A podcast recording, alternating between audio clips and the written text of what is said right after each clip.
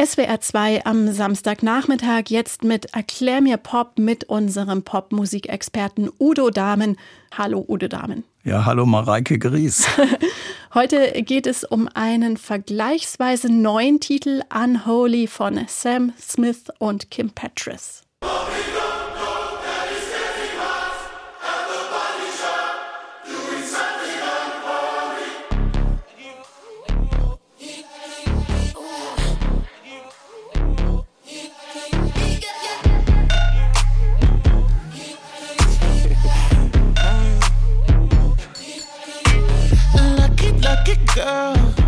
She got married to a boy like you.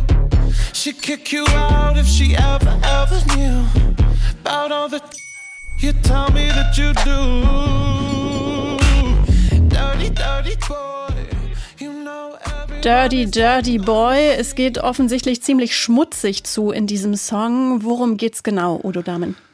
Ja, das ist eine wunderbare Geschichte, die sich eigentlich am besten erschließt, wenn man das Video gesehen hat. Es geht um einen jungen Ehemann, also anscheinend sehr erfolgreich, der glücklich verheiratet ist, aber der regelmäßig ein Bordell aufsucht, aber im Film so dargestellt wie eine große burleske Show und der dort eben seine Frau betrügt und sie weiß davon nicht. Und das wird hier sehr deutlich angeprangert im Song. Man mag etwas anderes vermuten, aber es ist ganz interessant, wie Sam Smith und dann Kim Petras, wie sie das umsetzen. Ja, für mich ist Unholy tatsächlich ein ganz, ganz seltenes Beispiel von moderner Popmusik, das mich richtig begeistert hat. Ich habe es durch Zufall gehört und normalerweise finde ich vieles der aktuellen Musik ziemlich eintönig. Für mich hört sich vieles gleich an. Bei Unholy war das total anders. Haben Sie eine Erklärung dafür, Herr Dahmen? Ja, das liegt also A an der Anlage des Songs, an der Komposition und dann auch an der gesamten Umsetzung, weil der Song beginnt ja gleich mit diesem großen Chor, der fantastisch gesetzt ist, das ist wirklich außergewöhnlich gut arrangiert und der im Grunde auch so eine Art Filmmusikelement darstellt. Mhm. Also es fängt sehr groß an und wird dann durch die Stimme von Sam Smith reduziert auf diese Aussage, die er so vorträgt. Mama don't know, Daddy's getting hard. Mhm. Und es ist etwas Schlüpfriges, um das es geht. Und auch in dem Video kann man es sehen, er ist ja nur mit dem Kopf zu sehen im roten Vorhang, bevor dann das Geheimnis gelüftet wird, das offensichtlich aber keins ist. Lassen Sie uns über die beiden Interpreten reden. Sam Smith, ein Brite, korrekt müsste man Britin sagen, denn Sam Smith bezeichnet sich als nicht binär und Kim Petras, die als Junge Kim Petras in der deutschen Provinz geboren wurde und mittlerweile als Frau den Durchbruch im Haifischbecken Los Angeles geschafft hat. Spielt das für den Erfolg des Liedes eine Rolle, dass beide Interpretinnen zur queeren Community gehören? Ich würde jetzt mal so sagen, also Sam Smith hat ja vorher schon etliche Top Ten Hits gehabt. Ich glaube insgesamt acht mit äh, Unholy. Also die Karriere ist ja auf einem Peak gewesen schon vorher, aber man kannte ihn hauptsächlich als Balladeskensänger. Und hier öffnet er eine neue Tür für seine eigene Community, für sich selbst und damit, dass er Kim Petras dazu nimmt, eine offensichtlich transgender Person, macht er dann natürlich auch ein ganz klares Statement, was er vorher so eindeutig auch für seine Person noch nicht gemacht hat. Sie haben schon gesagt, sehr besonders an Unholy ist auch das Musikvideo, das in die Tradition dieser opulenten, teuren Musikvideos passt, wo in der Kürze eines Songs eine ganze Geschichte erzählt wird. Solche Videos gibt es seit Ende des Musikfernsehens kaum noch. Wie wichtig sind Videos heute für Musik? Die Videos sind entscheidend mittlerweile. Also egal ob Musikfernsehen oder nicht in der Form, wie wir es in den späten 80ern und 90ern erlebt haben. Aber für alles, was Social Media anbetrifft, Instagram, TikTok und so weiter, ist es ein wesentlicher Bestandteil. Natürlich oftmals in den kurzen Snippets, die eben ja vor allen Dingen die Arbeit mit TikTok anbetrifft, also Marketingarbeit.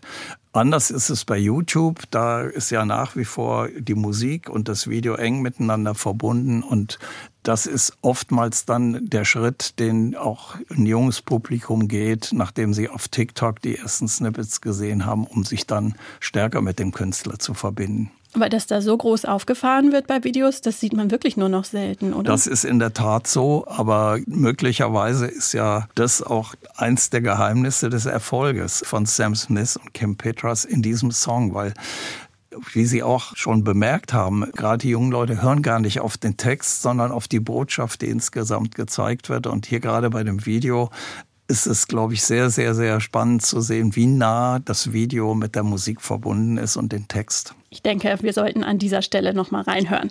Mm, daddy, daddy, if you wanna drop the attic, give me love, give me Fendi, my Balenciaga, daddy, you gonna need to bag it up, cause I'm spending on Rodeo, you can